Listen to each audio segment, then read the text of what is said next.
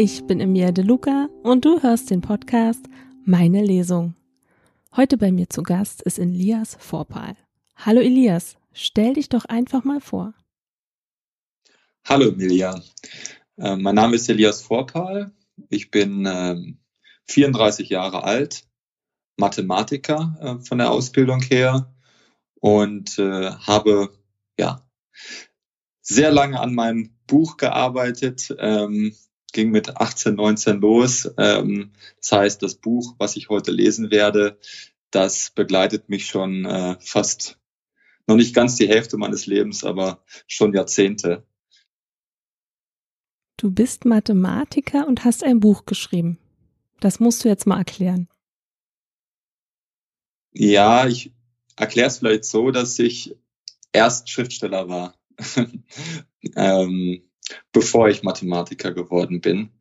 Ähm, äh, ich hatte auch die Buchidee und die überhaupt den Wunsch zu schreiben schon äh, schon viel eher und äh, habe mich dann ähm, ja trotzdem für das Mathematikstudium entschieden, weil die Mathematik auch immer ähm, ja da einfach immer da war ich immer sehr gut drin und äh, ähm, das sollte so mein mein Brotberuf werden äh, und dann war das halt für mich immer der Kompromiss ähm, ähm, schreiben in den Semesterferien schreiben in der Freizeit und gleichzeitig äh, das Mathematikstudium schaffen.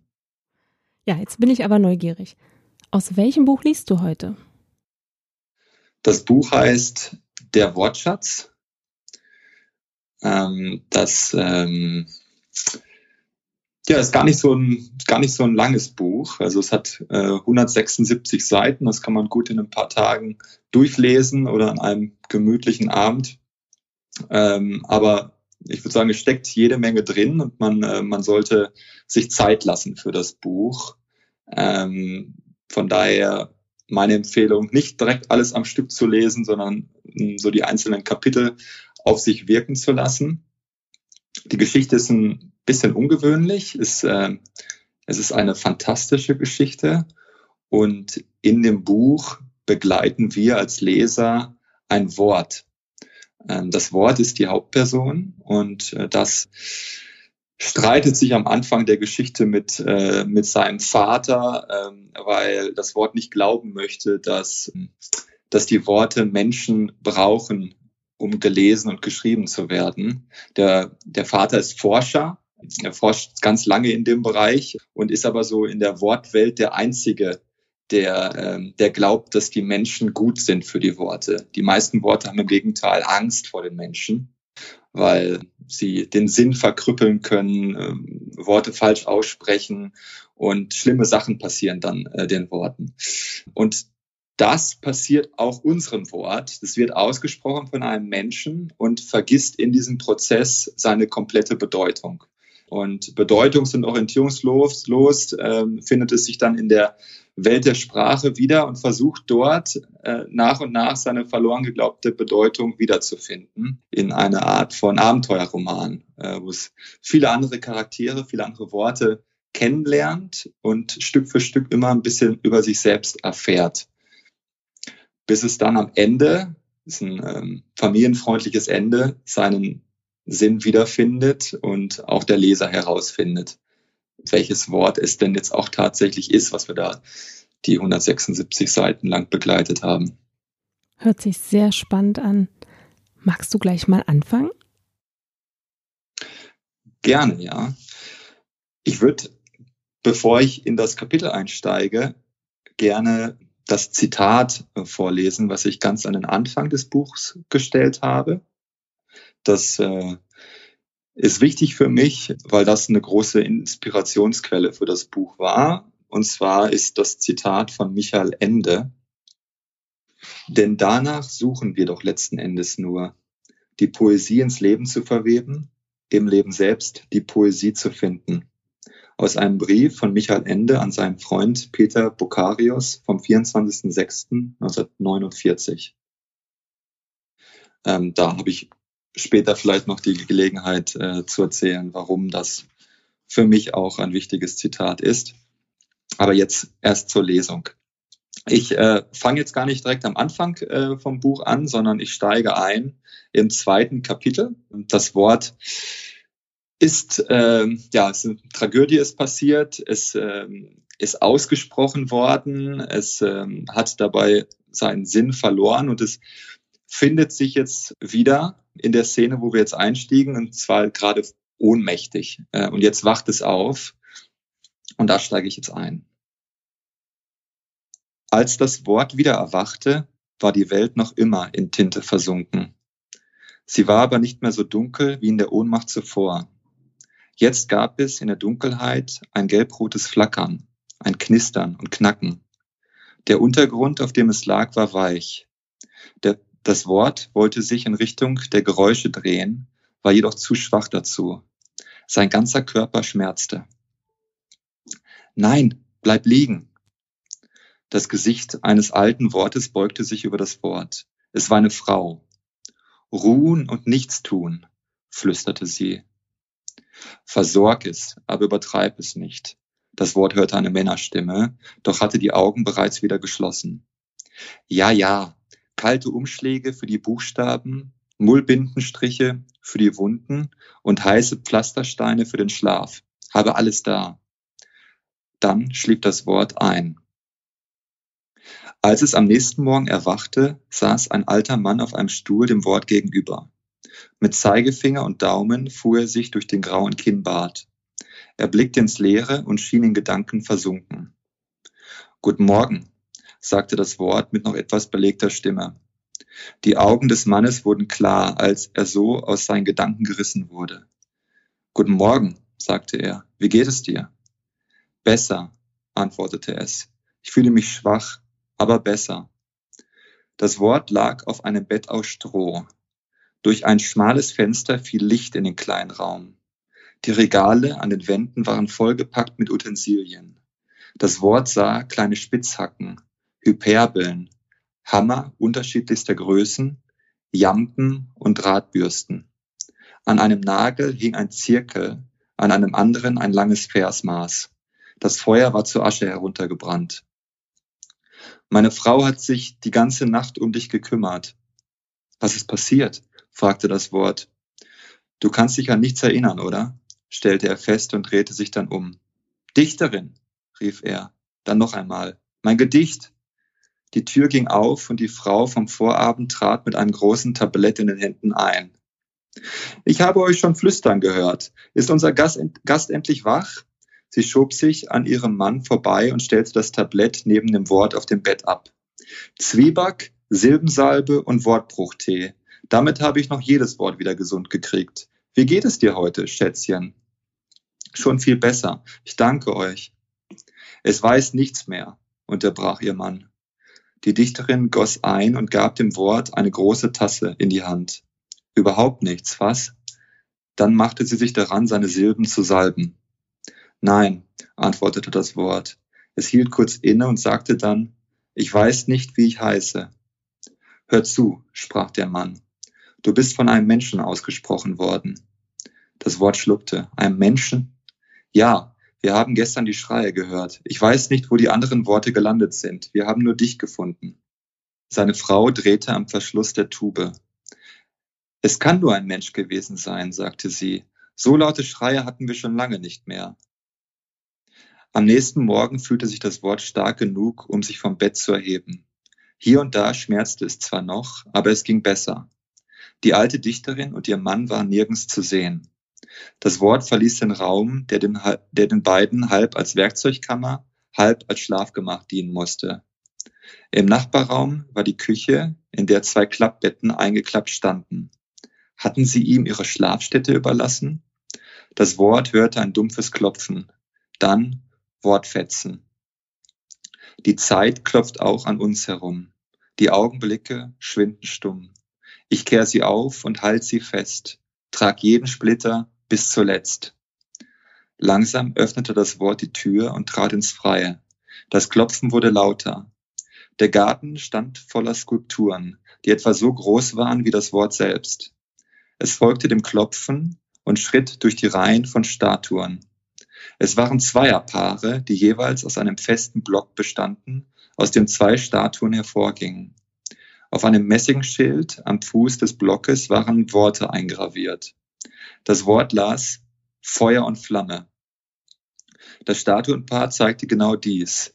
Die eine Statue, loderndes Feuer, die andere eine ruhige Flamme wie bei einer Kerze.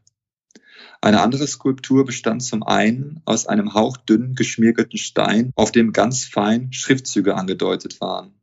Zum anderen aus einer Figur, die einen sich oval nach oben verjüngenden Stempel zeigte, wie ein Läufer beim Schach. Darunter standen die Worte Brief und Siegel. Wortpaare, dachte das Wort und ging weiter durch den Garten, geformt von Kunst und Stein. Das Klopfen war jetzt ganz nah. Das Wort hörte die Stimme der Dichterin. Bis dann am Ende nichts mehr bleibt. Das Buch ist zugeklappt und schweigt. Ist nur gefühlt, ganz dumpf und bleich. Das Du, das Hier, das war mein Reich. Sie mussten sich genau hinter den beiden großen Steinen befinden, vor denen das Wort jetzt stand. Die Skulptur zeigte ein junges Paar. Der Mann kniete und hielt offenbar um die Hand seiner Freundin an. Das Wort las die Gravur. Dichterin und Denker.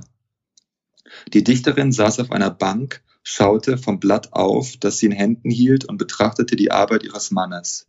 Der Denker stand mit Hammer und Meißel vor zwei Steinen. Als sie das Wort sah, bedeutete sie ihm, sich neben ihr zu setzen. Der erste Stein war schon bearbeitet. Die Statue zeigte einen Tisch, an dem drei Worte saßen. Eines von ihnen las Zeitung. Eine Familie beim Frühstück, dachte das Wort, und empfand Wehmut, ohne zu wissen warum. Der zweite Stein war noch unberührt. Der Denker hatte den Meißel aus der Hand gelegt und war gerade dabei, das Messingschild anzubringen. Das Wort las nichts. Das Schild war noch leer. Er ließ den Hammer sinken. Fertig, sagte er. Obwohl dies offensichtlich nicht der Fall war, ging zu seiner Frau und gab ihr einen Kuss.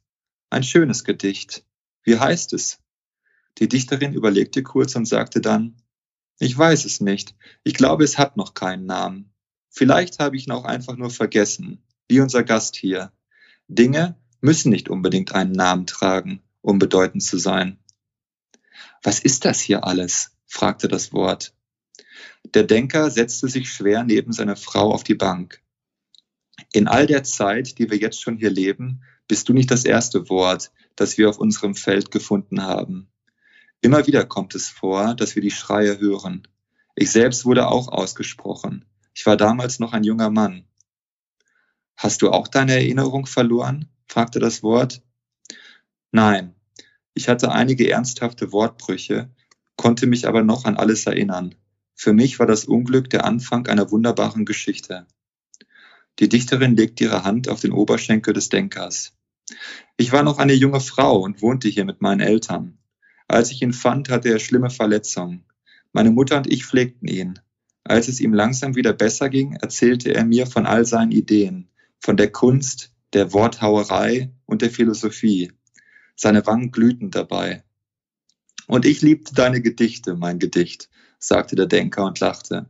Er sah jetzt zehn Jahre jünger aus. Ein paar Wochen später entstand die erste Skulptur. Er hielt so meine Hand an, sagte die Dichterin und deutete auf die Statue des knienden Mannes, vor der das Wort gerade noch gestanden hatte. Eine schöne Geschichte, sagte das Wort, machte eine Pause und ergänzte dann, und die anderen Statuen? Der Denker antwortete, immer wenn wir ein Wort auf den Feldern fanden, entstand eine neue Skulptur. Zum Teil hat es Jahre gedauert, bis sie vollendet waren. Warum immer Wortpaare? fragte das Wort. Brief und Siegel, sage und schreibe, Feuer und Flamme, ab und zu, sagte die Dichterin. Jedes Wort sollte irgendwann in seinem Leben ein Gegenüber treffen, das es vervollkommnet und aus ihm etwas macht, das es vorher nicht für möglich gehalten hätte. Brief und Siegel wurden zum Versprechen, Feuer und Flamme zur Liebe. Wenn auch nicht jedem Wort das Glück vergönnt ist, einen solchen Partner zu finden, zumindest bei unseren Wortpaaren ist es so. Das Wort blickte auf den Stein vor ihm, der in seinen Augen eine Familie am Frühstückstisch zeigte, und wieder durchschoss es ein Gefühl der Wehmut, das es nicht einsortieren konnte. Der zweite Stein war völlig unbearbeitet. Das Messingschild zeigte keine Inschrift. Diese Skulptur hast du für mich gemacht, sagte es. Warum eine Familie? Der Denker stand auf und schritt zu seinem Werk. Mit einer Hand fuhr er über die raue Oberfläche des noch unbehauenen Steins. Die Statuen formen sich ganz von allein. Im Grunde lege ich nur frei, was schon immer im Stein verborgen lag. Als Künstler spürt man, wann sich etwas richtig anfühlt. Das gilt für die Wörtchenhauerei, aber es gilt auch für die Poesie. Das Wort wusste nicht recht, ob es verstand. Warum ist der eine Stein denn noch völlig unbehauen? fragte es. Die Dichterin legte ihren Arm um das Wort. Schätzchen, der Stein hat dem Denker nicht gesagt, was in ihm verborgen liegt. Der erste Stein symbolisiert den Anfang deiner Geschichte. Dort stehst du jetzt. Der zweite Stein symbolisiert das Ende. Das Ende ist bei dir aber noch völlig offen. Ihn zu bearbeiten hätte sich nicht richtig angefühlt. Dann sprach ihr Mann, jedes Wort ist, was es heißt. Ich heiße Denker, also bin ich. Du hast vergessen, wie du heißt und vergessen, was du bist. So wie ich die Dichterin in meinem Leben gefunden habe, musst du das Ende deiner Geschichte finden. Womöglich wird es ein Ende sein, das du so vorher nicht für möglich gehalten hättest. Finde heraus, zu welcher Wortfamilie du gehörst. Denn ohne Familie und ohne Sinn in deinem Leben bist du nichts. Das Wort blieb noch einige Tage bei den beiden. Die Dichterin bestand darauf, es jeden Tag weiterhin mit Silbensalbe zu versorgen, obwohl die Schmerzen längst verschwunden waren. Was blieb, war der Verlust der Erinnerung. Am Abend saßen sie am Feuer. Der Denker geriet ins Philosophieren. Seine Frau trug flüsternd Gedichte vor. Das Wort blieb meist stumm. Es blickte auf das Feuer und dachte an die Worte des Denkers. Denn ohne Familie und ohne Sinn in deinem Leben bist du nichts. Dieser Gedanke kreiste in seinem Kopf und ließ es in dieser Nacht nicht schlafen. Am nächsten Morgen verabschiedete sich das Wort von den beiden. Ich verspreche euch, noch einmal zurückzukehren, um mir die vollendete Skulptur anzuschauen. Doch es wusste nicht, ob es dieses Versprechen auch einhalten konnte. Die Dichterin bestand darauf, ihm ein großes Paket Proviant für die Reise mit auf den Weg zu geben. Kalter Eintopf und Zweitopf waren darin. Auch die Silbensalbe fehlte nicht. Dann machte sich das Wort auf den Weg. Dichterin und Denker winkten zum Abschied. Der Denker hatte recht. Es musste herausfinden, was es vergessen hatte, was sein Sinn war. Nur wo sollte es danach suchen? So, das ist jetzt mal der erste Teil, den ich äh, gerne vorlesen wollte heute. Erzähl uns doch ein bisschen etwas über deine Charaktere. Ja, die Charaktere im Roman, das sind ja alles Wörter. Man weiß nicht immer sofort, um welche Wörter es sich handelt. Manchmal können sie ja erstmal in Tiergestalt auftreten. Es gibt zum Beispiel einen Esel ähm, in der Geschichte, äh, der sich später als äh, das Wort lese entpuppen wird. Mm, ein äh, Charakter, ähm, dem das Wort ganz am Anfang oder den die Leser ganz am Anfang kennenlernen, das ist äh, der gute Freund von, von äh, unserem Wort. Und zwar heißt er Zeig. Und Zeig hat eine Besonderheit. Zeig kann nicht hören und nicht sprechen. Man muss dazu sagen, also wenn Worte sprechen, sprechen sie keine Worte. Das wird nicht passen. Deswegen müssen sie etwas Kleineres als Worte sprechen. Und zwar sprechen Worte Wörtchen. Bei Zeig geht das aber nicht. Also er kann nicht sprechen und er kann auch nicht hören. Ähm, aber er lebt in einer Riesenvilla. Also seine Familie ist reich und die hat ganz viele Angestellte, ganz viele andere Worte, die für ihn arbeiten. Und er versammelt eigentlich diese ganzen Angestellten immer in einem großen Saal. Und er selbst sitzt dann in der Mitte äh, auf einem Podium in seinem Sessel. Und wenn er jetzt mit dem Wort sprechen möchte, also er unterhält sich dann in der Szene auch, dann muss er immer auf die jeweiligen Bediensteten zeigen. Und wenn er dann auf sie zeigt, dann rufen sie ihre Namen. Äh, und jeder Bedienstete ruft dann seinen Namen und so kann dann äh, der Gesprächspartner verstehen, was Zeig sagt. Also durch das Zeigen kann er sich so verständigen.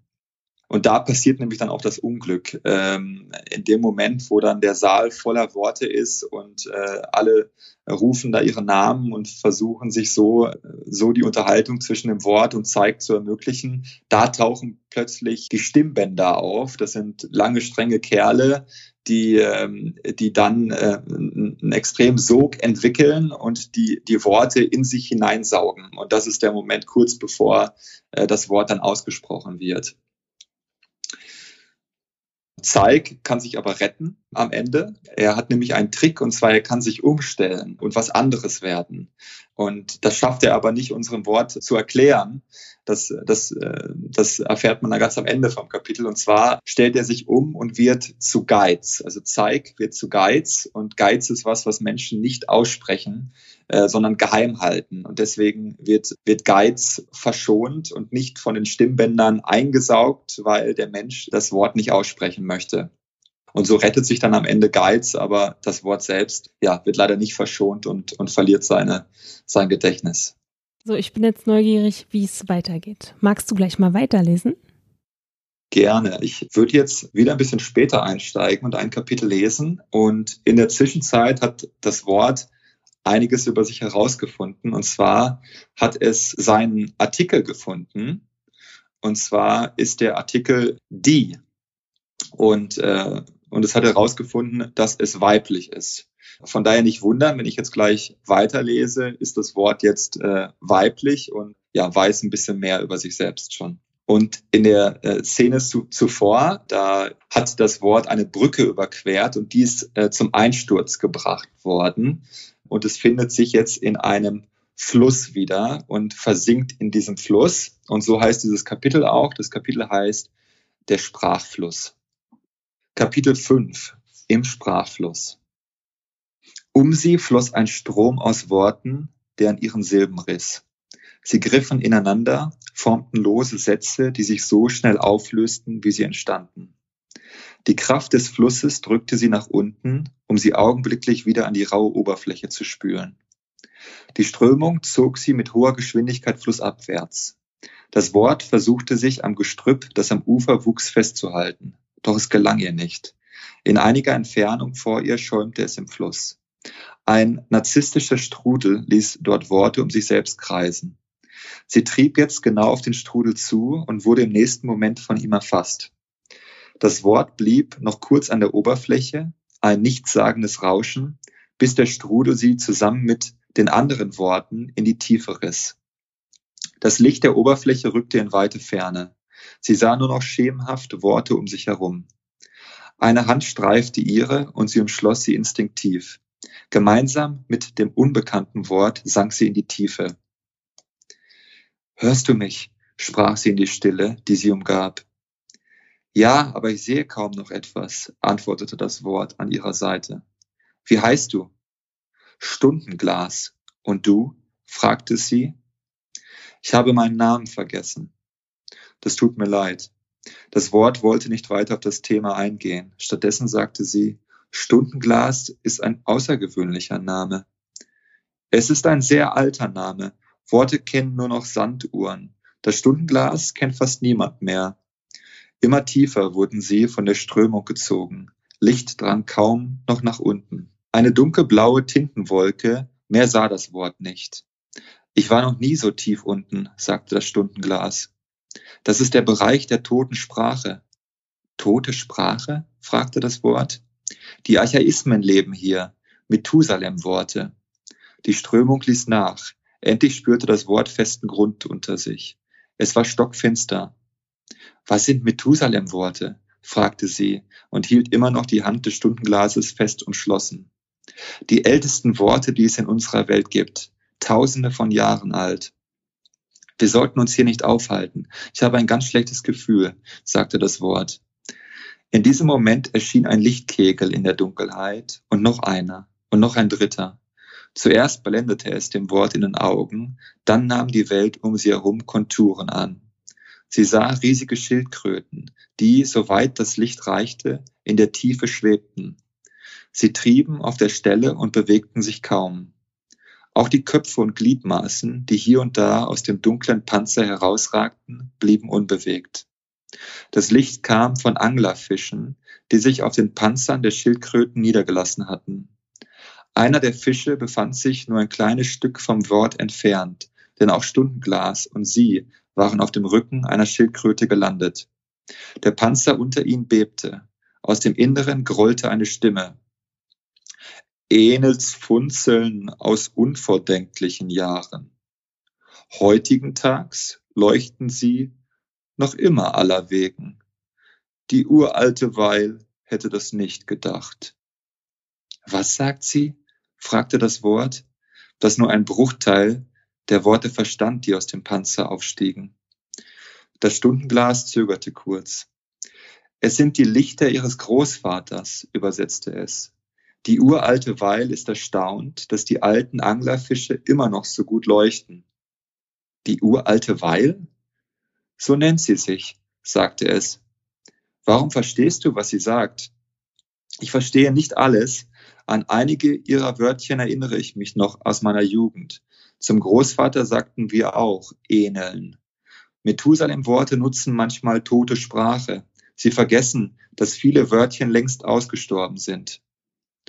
Unter ihnen rumorte es. Schockant. Kein Sterbenswörtchen vergessen wir. Überhebung der Jugend in der Syrte das Schweigen zu brechen. Endigt es. Was?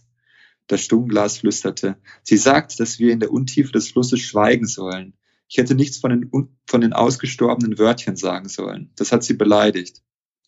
Warum sollen wir schweigen? fragte das Wort.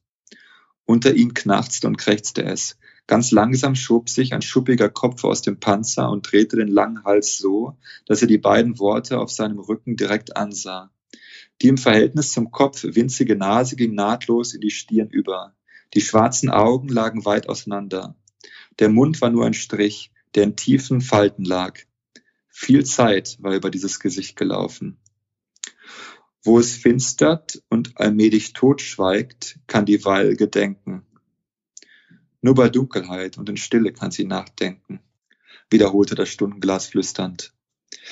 Der Kopf der Schildkröte kam ganz dicht an Stundenglas heran. Dann sagte sie, kein Wort, das nicht mal Großjährigkeit erreicht hat, brauchen wir, um übersetzt zu werden. Nicht wahr? Die Weil kennt alle Wörtchen, Unsterbenswörtchen. Das Wort wandte sich jetzt direkt an die Schildkröte. Über was denkst du denn nach? Der Blick der Schildkröte ruhte auf ihr. Gerade heute haben wir über den Tod nachgedacht. Ein so kurzes Wort, nicht wahr? Und doch äußerst robust, sehr alt und immer noch an der Oberfläche des Sprachflusses. Es hat sich kaum verändert über die Jahre. Die Weil fragt sich, wann der Tod zu ihr herabsinken wird. Das Wort verstand nun ihre Wörtchen, doch gleichzeitig wusste sie nichts mit ihnen anzufangen. Ich verstehe nicht, wann versinken Worte im Fluss? Wenn die Worte alt sind und vergessen wurden, antwortete die Schildkröte. Die Sanduhr ersetzt das Stundenglas. Der Charmeur ersetzt den Hofmacher, der Onkel den Oheim. Wenn sich keiner mehr an sie erinnert, versinken sie im Fluss. Und wie kommen sie zurück an die Oberfläche? Zurück? Kein Sterbenswort kommt zurück. Sind sie erst einmal ein Teil der toten Sprache, bleiben sie am Grund des Flusses. Das Wort blickte das Stundenglas an. Aber es muss doch eine Möglichkeit geben, das zu verhindern. Hm, vielleicht. Aber darüber müssen wir nachdenken, erwiderte die Schildkröte. Dann schloss sie die Augen und schwieg. Das Wort schaute das Stundenglas fragend an. Die Minuten verstrichen, ohne dass die Schildkröte etwas sagte. Weil, rief das Wort. Und weil die Schildkröte darauf nicht reagierte, rief sie noch einmal. Weil. Ganz langsam öffnete die uralte Weil die Augen. Ihr schweigt immer noch nicht, nicht wahr? sagte sie. Wie kommen wir zurück an die Oberfläche? Wir sagten bereits, wir müssen darüber nachdenken. Es würde euch gut stehen, es uns gleich zu tun und auch über etwas nachzudenken. Worüber denn? fragte das Wort. Wie wäre es damit, welche Bedeutung du hast? entgegnete die uralte Weil. Ein gänzlich wunderbares Thema, sehr schwierig. Es wird dich hier unten die nächsten Jahre gut beschäftigt halten. Woher weißt du davon? Du bist ein junges Wort, nicht wahr? Sehr ungeduldig. Alle jungen Worte suchen nach Bedeutung. Auch wir waren mal jung und konnten nicht schnell genug durch den Fluss treiben.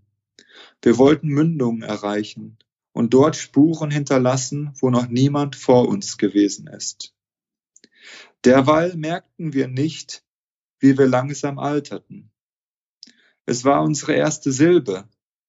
Derweil ersetzte dieweil. Dieweil versank im Fluss und wurde zum Archaismus, zur uralten Weil. Derweil bewegt sich immer noch an der Oberfläche. Aber auch er ist mittlerweile alt. Es wird nicht mehr lange dauern, bis er zu uns herabsinkt und währenddessen ihn ersetzt hat. Wie kommen wir zurück an die Oberfläche? Fragte das Wort erneut, doch die uralte Weil war in ihren Gedanken versunken. Es ist nicht schlimm, nicht wahr? Es war ein reiches Leben. Wir haben Glück empfunden. Wir wurden geliebt und durften selbst leben. Die Welt der Sprache ist stets im Wandel. Manche Worte, die heute an der Oberfläche des Flusses treiben, werden in 100 Jahren vergessen sein. Wisst ihr, der Sprachfluss hat keine Mündung. Jahrelang dachten wir, dass wir irgendwann irgendwo ankommen würden. Aber das stimmte nicht. Der Fluss fließt immer weiter. Es sind bloß andere Worte, die in seiner Oberfläche treiben. Wie kommen wir zurück zur Oberfläche? Du bist eigentlich viel zu jung, bist völlig unverschuldet in Vergessenheit geraten, mit dem Stundenglas in der Tiefe versunken ich wollte sie nicht mit nach unten ziehen, rief das Stundenglas. Wie kommen wir zurück? fragte das Wort. Immer noch in Gedanken sprach die uralte Weil. Durch Zufall begegnen wir manchmal schon fast vergessene Wörtchen, nicht wahr? In einem alten Buch oder in einem Märchen, das wir erzählt bekommen. Dann wird das Wörtchen für die Dauer der Erzählung wieder lebendig und wenn sie uns berührt, erzählen wir die Geschichte weiter. Von Wort zu Wort, von Ort zu Ort. Und mit der Geschichte, die wir weitererzählen, tritt auch das fast vergessene Wörtchen wieder in unser Bewusstsein. Und mit der Zeit ist es gar nicht mehr vergessen. Es wird wieder lebendig. Wir vermuten, dass dies nicht nur für Wörtchen gilt. Es könnte auch für das Stundenglas gelten. Vielleicht wenn es in einer Geschichte vorkäme. Dann würde das Stundenglas zurück an die Oberfläche des Sprachflusses gelangen, nicht wahr? Die Schildkröte schwieg kurz und dachte dabei anscheinend über ihre eigenen Wörtchen nach. Dann sprach sie mit monotoner Stimme Stundenglas, Stundenglas, Stundenglas, Stundenglas, Stundenglas. Zuerst geschah nichts. Stundenglas, Stundenglas. Das Wort spürte einen leichten Sog. Was tust du? rief das Stundenglas, und genau in dem Moment lösten sich seine Silben vom Panzer der Schildkröte. Das Stundenglas stieg langsam nach oben. Nimm meine Hand, rief es dem Wort zu, die nicht lange zögerte. Sie sprang auf und griff nach der Hand, die Stundenglas ihr hinstreckte. Der Sog hatte beide Worte erfasst und ließ sie weiter aufsteigen. Was passiert hier? rief das Wort und blickte hinab zur Schildkröte. Die uralte Wall schaute den beiden Worten nach, die schon ein gutes Stück über ihr schwebten. In Gedanken versunken antwortete sie, Ihr scheint wohl Teil einer Geschichte zu sein, aber darüber werden wir klüglich nachdenken müssen. Damit zog sich die uralte Weile in ihren Panzer zurück. Das Licht der Anglerfische erlosch und gab der Tiefe ihr Dunkel zurück. Das Wort wusste nicht, ob sie die Wörtchen der alten Schildkröte verstanden hatte, doch sagte sie, leb wohl. An der Hand des Stundenglases stieg sie weiter nach oben, und je weiter sie kamen, desto stärker wurde der Strom, der an ihnen zerrte. Sie sah die Konturen der anderen Worte, die mit ihnen durch den Fluss getragen wurden. Da war ein Schwarm einsilbiger Fische, die sich stumm zu kurzen Sätzen formten. Betonte Silben sangen Lieder über Anglerfische, die nach Komplimenten fischten. Sie sah fremde Worte, die sich vor ihren Augen zu einem Fremdwort formten. Ob all die Worte ahnten, dass auch ihre Zeit verstrich und sie irgendwann an den Grund des Sprachflusses sinken würden? Die Oberfläche war nur noch Augenblicke entfernt. Der Strom zog sie das letzte Stück hinauf. Oben angekommen, fielen sie sich in die Arme. Ich dachte, wir hätten ewig dort unten bleiben müssen, sagte das Stundenglas. Was ist passiert? Du bist anscheinend doch noch nicht so alt, wie du aussiehst, gab das Wort zurück und war selbst erleichtert. Während sie sprachen, trieben sie weiter flussabwärts an Strudeln vorbei, in die sie aber nicht hineingerieten. Ich frage mich, wie viel Zeit ich noch habe, bis ich endgültig im Fluss versinke, sagte das Stundenglas. Irgendwann schwimmen wir alle als Schildkröten am Grund des Flusses. Dann sind wir tiefsinnig und weise. Du als uraltes Stundenglas und ich als uralte. Du kennst deinen Namen immer noch nicht, oder? fragte das Stundenglas. Nein, antwortete das Wort. Da, rief das Stundenglas plötzlich. Das Wort sah es auch. In der Ferne ragte eine dunkle Mauer auf, hinter der graue Türme bis in den Himmel reichten. Eine Stadt, sagte das Stundenglas. Die Mauer lenkt den Fluss um. Hier musst du den Sprachfluss verlassen. Wie? fragte das Wort. Die Stelle ist perfekt. Ich bin schon an einigen solcher Mauern vorbeigekommen. Es gibt da Treppen, die bis in den Fluss hineinreichen. Die Worte aus den Städten benutzen sie für Wartungsarbeiten. Wenn wir an ihnen vorbeiströmen, musst du dich am Geländer festhalten und hochziehen, bevor dich die Kräfte verlassen. Was ist mit dir? Ich bleibe hier, antwortete das Stundenglas. Komm mit mir. Früher oder später wirst du wieder im Fluss versinken. Wie du schon gesagt hast, früher oder später werden wir alle in ihm versinken. Ich werde ihn nicht verlassen. Der Fluss unterscheidet nicht zwischen bedeutend und unbedeutend. In ihm ist jedes Wort gleichbedeutend. Die Strömung hatte die beiden jetzt so dicht an die Mauer getragen, dass sie die Treppen sehen konnten, die im weiten Abstand zueinander die Mauer hinaufführten. Bist du bereit? fragte das Stundenglas und ergriff die Hand des Wortes. Ja. Dann wurden sie an die Mauer gedrückt. Das Wort fühlte den glatten Stein. In hoher Geschwindigkeit drängten andere Worte von hinten nach und schoben sie dadurch weiter die Mauer entlang. Das Geländer der ersten Treppe rauschte an ihnen vorbei. Das Wort hatte nicht einmal versucht, nach ihm zu greifen. Das Stundenglas deutete auf die nächste Treppe, ein gutes Stück vor ihnen. Du bist im Sprachfluss nicht untergegangen. Lass dich also auch da oben nicht unterkriegen, hörst du? Dann riss er sie mit einem Ruck gegen die Flussrichtung und ließ gleichzeitig ihre Hand los. Das Wort drückte es unter die Oberfläche. Für einen kurzen Moment verlangsamte sich ihr Tempo. Sie schwebte genau vor der Treppe und griff um die Metallstäbe. Dann kehrte der Sog zurück. Mit letzter Kraft zog sie sich am Geländer nach oben und erreichte die erste Stufe.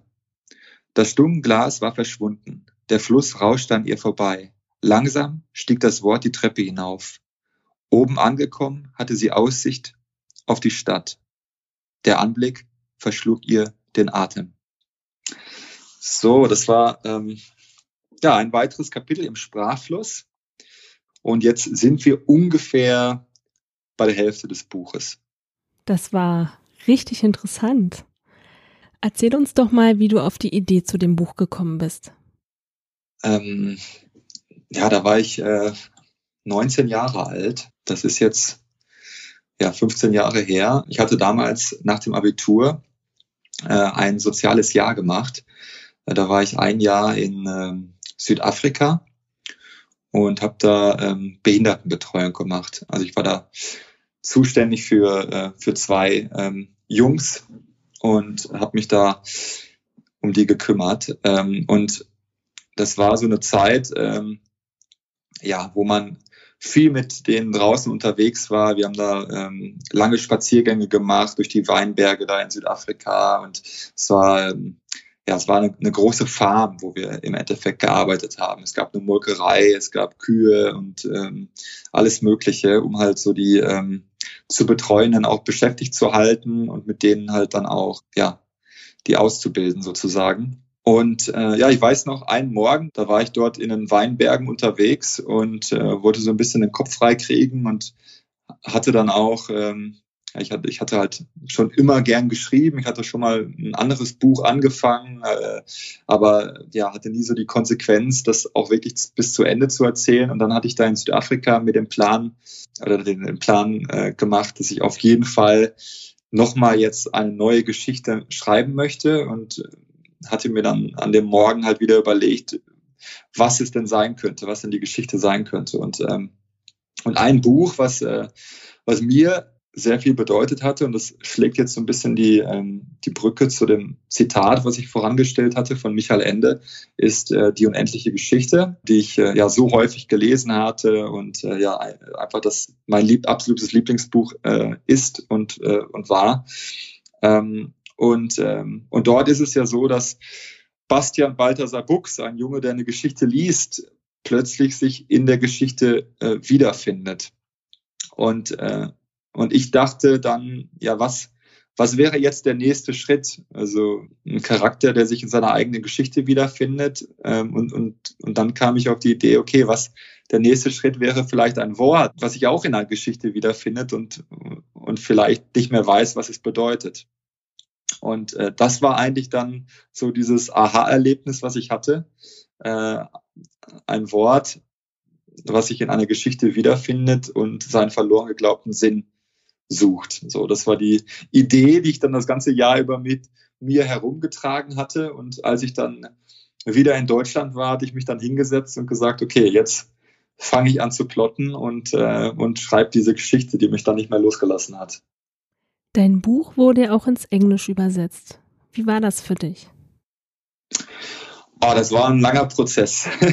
Das war jetzt eigentlich das komplette letzte Jahr, ähm, wo ich äh, mit äh, Romy Firstland zusammengearbeitet hatte. Ähm, also ich glaube, jeder kann nachvollziehen, dass so eine Geschichte, die in der deutschen Sprache stattfindet, ähm, wo ein Wort seinen Artikel findet und dann plötzlich herausfindet, dass es weiblich ist, äh, nicht einfach so ins Englische übersetzt werden kann. Und ähm, ja, und ich hatte versucht, äh, einen Übersetzer zu finden, der aber trotzdem sich dieser Schwierigkeit annimmt und hatte dann ähm, ja also eine Seite vorbereitet mit den großen Problemen, die es bei der Übersetzung gibt. Also wirklich konkrete Probleme, konkrete Charaktere, die ähm, man nicht einfach so übertragen konnte, gewisse Wortspiele, die für den kompletten Handlungsablauf der Geschichte äh, relevant sind, die es so im Englischen nicht gibt und wo neue Entsprechungen gefunden werden äh, mussten. Und äh, dann habe ich über das Goethe-Institut eine Liste mit englischsprachigen Übersetzern gefunden und die halt dann auch kontaktiert und, und diese Liste denen geschickt und gesagt, ja, habt ihr vielleicht Lust, auf dieses Projekt? Wenn ja, dann müsstet ihr diese Probleme lösen. Ja, und dann gab es viele, die dann gesagt haben, nee, also das äh, ist nicht möglich, das Buch lässt sich nicht übersetzen. Und Romy Firstland hat aber gesagt, doch, äh, sie wird sich dieser Herausforderung stellen und hat dann zusammen mit mir Ideen entwickelt, was man machen müsste, um diese Geschichte dann doch zu übersetzen. Und das, das hieß dann, ja, wir mussten dann neue Kapitel schreiben, neue Charaktere einführen und haben das dann zusammen gemacht. Sie ist keine Autorin, sie ist halt eigentlich nur Übersetzerin und für sie war das dann so ein bisschen raus aus der Comfort Zone und äh, selbst viel mehr Ideen entwickeln, als sie es sonst gewohnt war. Und für mich war das halt immer Ping-Pong-Spiel mit ihr. Sie hat Vorschläge gegeben, ich musste dann drauf einwirken und sagen, ja, das passt vielleicht noch nicht, das passt vielleicht in einem Kapitel später dann nicht, hier müssen wir noch Änderungen machen. Ähm, und das hat dann ja ein Jahr gedauert und jetzt muss ich sagen, bin ich sehr zufrieden mit der Übersetzung. Ich ähm, in Teilen habe ich sogar das Gefühl, dass die englische Übersetzung besser geworden ist als das deutsche Buch. Also das ähm, ist wirklich äh, eine zweite Geschichte sozusagen geworden, mit einem, auch einem komplett neu anderem Ende zum Beispiel. Also ich habe ja jetzt dadurch zwei Bücher. Hört sich ja sehr anstrengend auch so ein bisschen an, die Übersetzung, ne? aber es hört sich auch an, dass, dass du viel Spaß hattest auf jeden Fall. Es war eine gute Herausforderung für dich, oder? Für mich war das ein schönes Projekt. Also es war anstrengend auf jeden Fall, aber ich hatte so ein bisschen die Wahl. Also entweder ähm, mich an ein neues, an einen neuen Roman setzen oder an diese Übersetzung setzen. Und ähm, ich glaube, einen neuen Roman zu schreiben, das wäre für mich auf jeden Fall viel anstrengender, als äh, so in diesen Leit oder in diesen äh, diese Leitplanken des, äh, des deutschen Textes schon zu haben und, und, und daran mich entlang zu hangeln, um neue Geschichten zu schreiben, die dann im Englischen funktionieren. Ähm, äh, das, das war eigentlich so die, die einfachere Aufgabe von den beiden. Äh, dann war ich froh, dass ich das machen durfte in der Zeit. Wie kam es zu den Illustrationen in deinem Buch?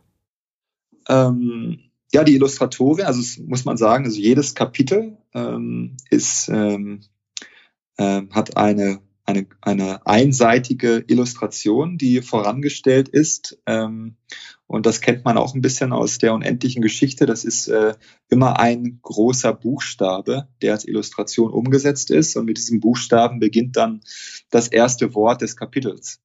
Und die Illustratorin in dem Fall ist äh, Julia Marie Stolber. Ist eine ja, junge Künstlerin, ähm, die ich über die Ludwig-Maximilians-Universität in München kennengelernt habe. Ich hatte da ähm, den Lehrbeauftragten kontaktiert für den Kunstbereich und der Kunstgeschichte und hatte gefragt, ob er Illustratoren oder Illustratorinnen empfehlen könnte, die eventuell Lust hätten an einem Buchprojekt.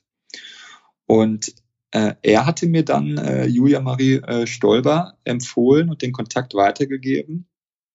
Und ja, und äh, das war dann ähm, gut, dass wir beide dann auch in München waren zu der Zeit und äh, uns dann ja immer treffen konnten, ähm, weil auch da ist es natürlich so eine Schwierigkeit. Also es gibt halt diese Anfangsillustrationen, aber es gibt auch Illustrationen äh, innerhalb der Kapitel und es ist ja, es ist nicht klar, wie man Worte illustriert.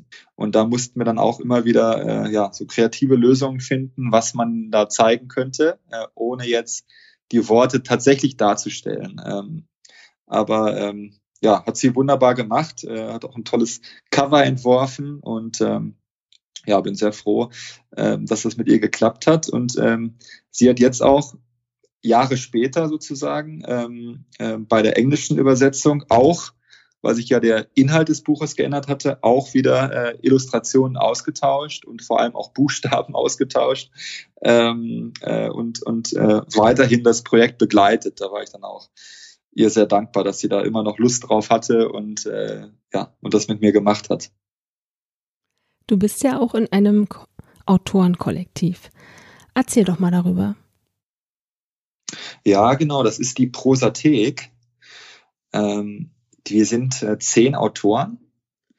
Ähm, und äh, ja, die Prosathek, die hat sich durch ein Creative Writing Seminar ähm, gegründet, weil die Studenten, die an diesem Creative Writing Seminar teilgenommen hatten, ähm, auch nach Ende des Seminars noch weiterhin Lust hatten, in Kontakt zu bleiben ähm, und zusammen halt Projekte durchzuführen. Das ist so, die Schriftstellertätigkeit ist halt häufig doch äh, eine relativ einsame Tätigkeit und äh, man, man schreibt für sich, äh, ja, vor sich hin und äh, für sich auch erstmal, weil man auch gar nicht erwarten kann, jetzt äh, eine Leserschaft zu finden. Das ist ja ähm, dann auch schon was Tolles, verlegt zu werden und auch eine Leserschaft zu finden. Aber bis dahin hat man sozusagen nur sich und seine eigenen Gedanken und vielleicht ein paar Freunde, die man dann mit seinem Projekt äh, ähm, noch äh, gängeln kann. Ähm, aber man ist erstmal recht allein und das äh,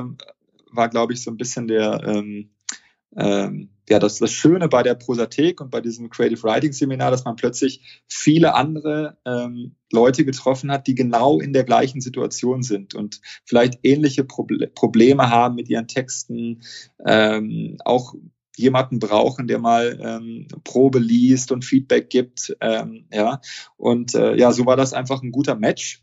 Und ähm, äh, neben dem Austausch hat sich die Prosathek ähm, zum Ziel gemacht, ähm, regelmäßig Kurzgeschichten zu veröffentlichen. In unserem Fall sind das, ähm, äh, ist das ein Freitagstext, der, wie der Name es schon sagt, jeden Freitag veröffentlicht wird. Ähm, und äh, ähm, ähm, der wird von einem Mitglied der, ähm, der Prosathek geschrieben. Ähm, deswegen ist jedes Mitglied zehnmal dran, äh, also alle zehn Wochen dran, weil es halt zehn äh, Autoren gibt.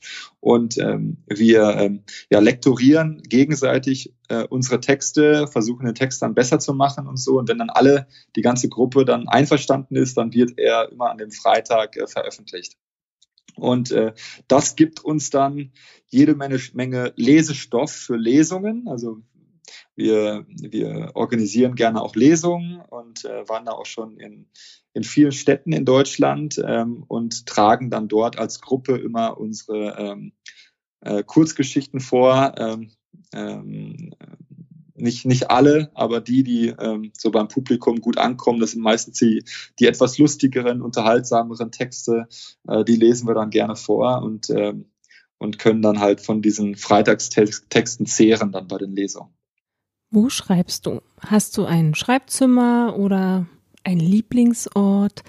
Hast du Rituale oder feste Tageszeiten?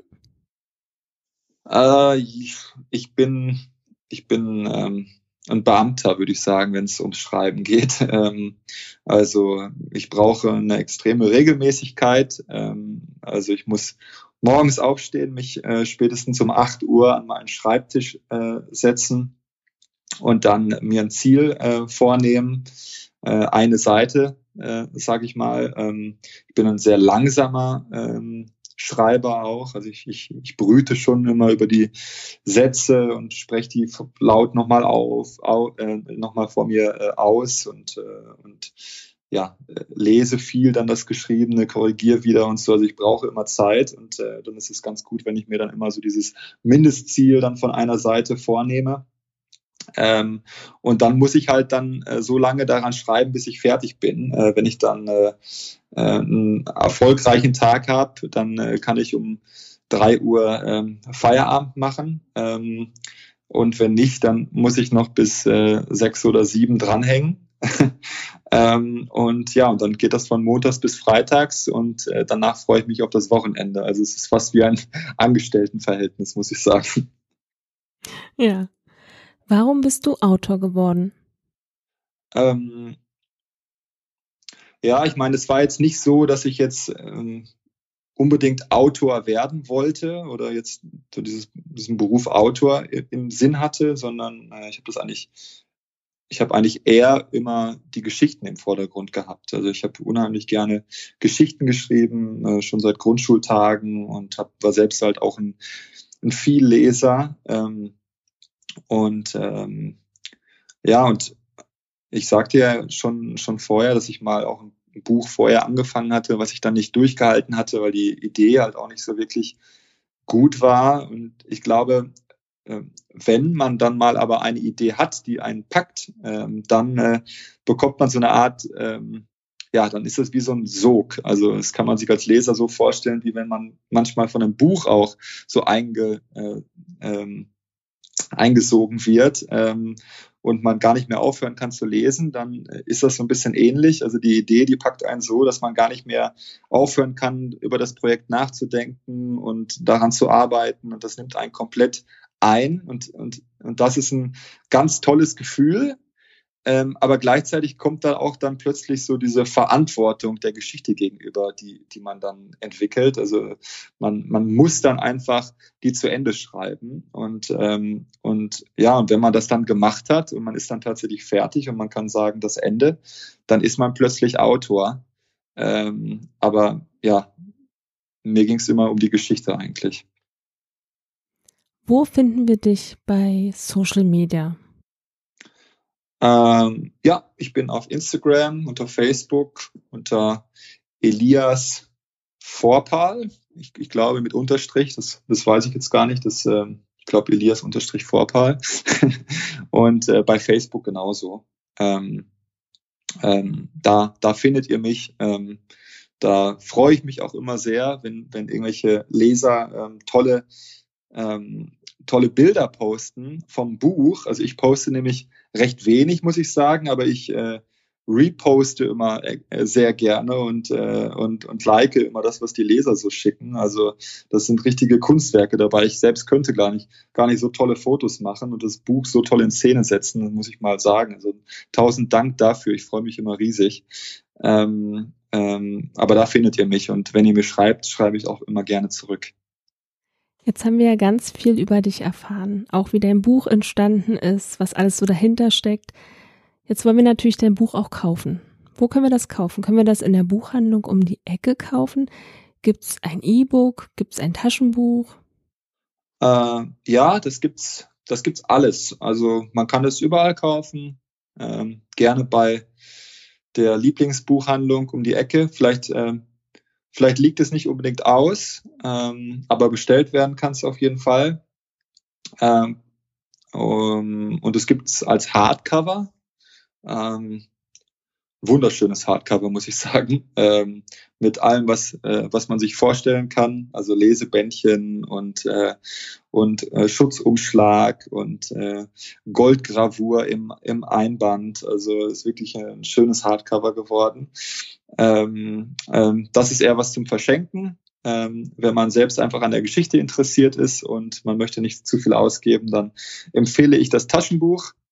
Ähm, und wer äh, nichts von von bedruckten Büchern hält, der kann sich gern das E-Book äh, äh, kaufen. Äh, das Einzige, was, was es leider nicht gibt, ist das Hörbuch. Äh, da äh, kann ich nur auf meine Lesung verweisen. Ähm, da gibt es zwar nicht das ganze Buch, aber jetzt äh, zumindest einen kleinen Teil. Genau. Das war auch sehr schön. was wünschst du dir von deinen Lesern? Ähm, ja, ich glaube einfach eine Offenheit der Geschichte gegenüber. Ähm, also ich glaube, die Geschichte ist erstmal sehr ungewöhnlich. Man braucht ein bisschen, um sich darauf einzulassen. Am Anfang sträubt sich noch so ein bisschen das, das Innere gegen diese Vorstellung, jetzt äh, Worten äh, zuzuhören und, und sich diese ganze Welt äh, vorzustellen. Also von daher wünsche ich mir eine Offenheit, sich darauf einzulassen. Äh, wie gesagt, sich auch Zeit zu nehmen, die einzelnen Kapitel auf sich wirken zu lassen und äh, ja, viel Fantasie. Äh, habt Fantasie und äh, habt Freude am Lesen. Sonst, äh, ja, der, der Alltag ist manchmal sehr langweilig und äh, ich glaube, so Bücher und fantastische Literatur, die, äh, ja, die, äh, die machen das, das Leben auch nochmal lebenswerter. Äh, also von daher habt Fantasie und, äh, und lasst euch auf diese Geschichte ein. Das war ein sehr schönes Schlusswort von dir. Ich muss sagen, es ist auf jeden Fall was anderes. Aber es macht neugierig auf mehr und ich denke, man sollte das Buch auf jeden Fall gelesen haben. Ja, vielen Dank, Emilia, dass äh, ich äh, heute ähm, dabei sein durfte. Hat mir sehr viel Spaß gemacht. Ich hätte am liebsten noch mehr vorgelesen, aber äh, ja, so ist das halt. Irgendwann geht die Zeit zu Ende. Ähm, vielen Dank dafür. Sehr gerne. Es war sehr spannend, sehr schön und ja, vielleicht kommst du ja wieder. Ich würde mich auf jeden Fall freuen. Ja, lass uns einfach in Kontakt bleiben. Ja, auf jeden Fall. Ja, vielen Dank, Elias. Ich wünsche dir noch einen wunderschönen Tag und ich würde sagen, bis bald. Bis bald. Bis zum nächsten Mal. Eure Emilia. Wenn dir die Folge gefallen hat, abonniere den Podcast und über eine Bewertung würden wir uns sehr freuen. Meine, meine Lesung.